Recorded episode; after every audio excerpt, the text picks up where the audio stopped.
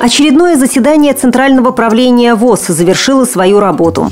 Во Всероссийском обществе слепых состоялись кадровые перестановки.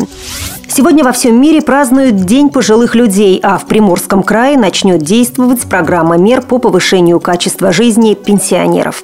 Далее об этом подробнее в студии Наталья Гамаюнова. Здравствуйте. Очередное заседание Центрального правления ВОЗ завершило свою работу. В нем приняли участие руководители областных и региональных организаций ВОЗ и средства массовой информации. Президент Всероссийского общества слепых Александр Неумывакин проинформировал участников о создании комиссии при президенте Российской Федерации по делам инвалидов, в которой ВОЗ будут представлять Александр Неумывакин и Олег Смолин. В настоящее время идет подготовка к первому заседанию комиссии и вырабатываются предложения по формированию повестки дня. Как отметил президент ВОЗ, сейчас обобщаются важные проблемные вопросы, которые будут предложены для обсуждения на заседании комиссии по делам инвалидов. Центральное правление ВОЗ обсудило участие делегации ВОЗ в Генеральной ассамблее Всемирного союза слепых, а также поддержало проведение 3 ноября 2012 года в городе Раменское Московской области Всероссийского спортивного фестиваля детей-инвалидов и Всероссийского академического фестиваля ВОЗ «Гармония» в 2013 году.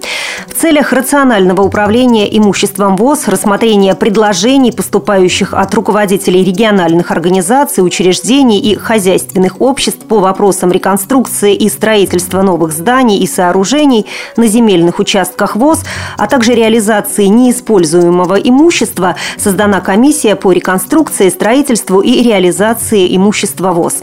По предложению членов ЦП ВОЗ для рассмотрения вопросов выполнения должностными лицами ВОЗ общепринятых правил и норм этики и морали утверждено положение о комиссии по этике. Всего на заседании было рассмотрено более 30 вопросов. Всем руководителям областных и региональных организаций вручили интернет-приемники для доступного подключения к радио ВОЗ и другим российским радиостанциям. На заседании Центрального правления ВОЗ вице-президент Валерий Александрович Балдыкин объявил о сложении своих полномочий.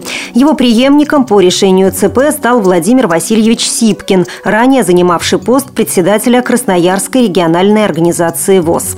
Сипкин Владимир Васильевич, 1953 года рождения, инвалид по зрению первой группы. Имеет высшее образование. В 1975 году окончил Красноярский политехнический институт по специальности инженер-радиотехник техник. После окончания института работал в объединении «Край телерадио быт техника» начальником цеха.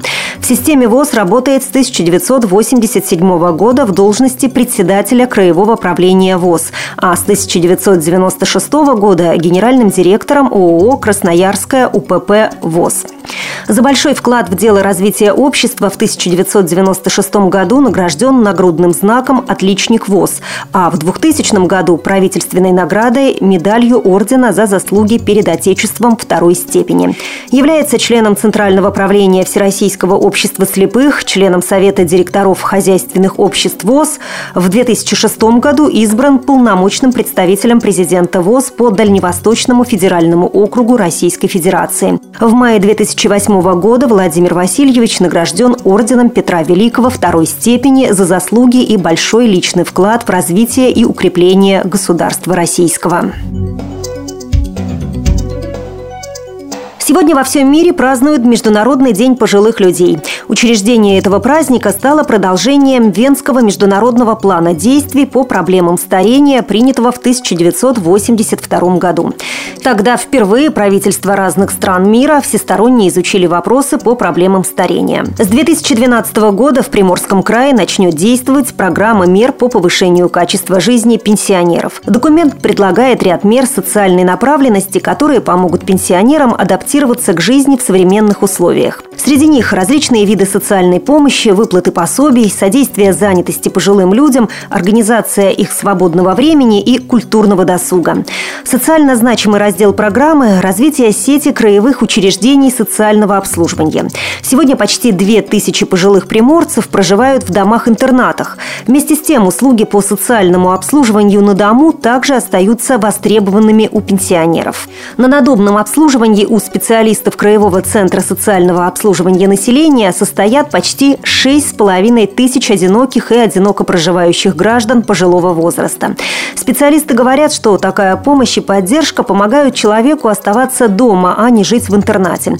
Так, в 2010 году специалисты центра посещали почти 8 тысяч пенсионеров, и всего 35 человек из них изъявили желание жить в интернате. Еще один раздел программы касается внедрения новых форм социального обслуживания пожилых граждан. Особенно это актуально в отдаленных селах. У Краевого центра соцобслуживания есть опыт работы в этом направлении. Хорошо зарекомендовали себя семейные социальные бригады. Добавим, что программа рассчитана на 2012-2013 годы. На ее реализацию из краевого бюджета потребуется более 9 миллиардов рублей. Информационный выпуск завершит прогноз погоды на неделю.